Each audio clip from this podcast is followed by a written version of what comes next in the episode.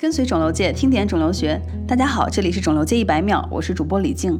我去年在采访范先群院士的时候，问了他一个问题：眼肿瘤是怎么来的？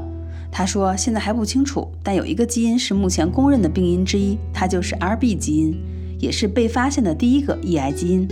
RB 基因全称为视网膜母细胞瘤基因。那么顾名思义，RB 基因是在视网膜母细胞瘤中首先被发现的。RB 基因的提出是源于德国肿瘤学家阿尔弗雷德·纳德森在一九七一年的发现。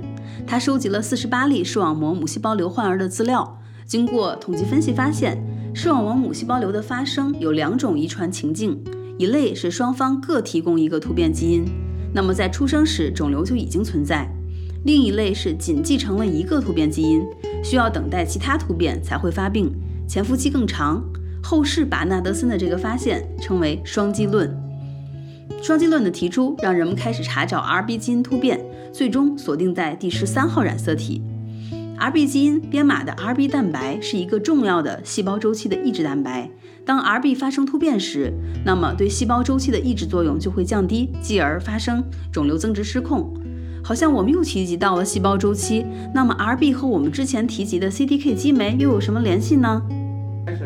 我一查还真有联系，CDK 激酶可以通过磷酸化 RB 蛋白抑制一种名为 E2F 的转录因子与 RB 的结合，加速细胞周期。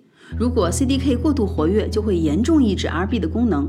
可以说呀，CDK 是 RB 的上游指挥官，那 RB 是 CDK 的下游靶点。CDK 给细胞分裂踩油门，RB 踩刹车。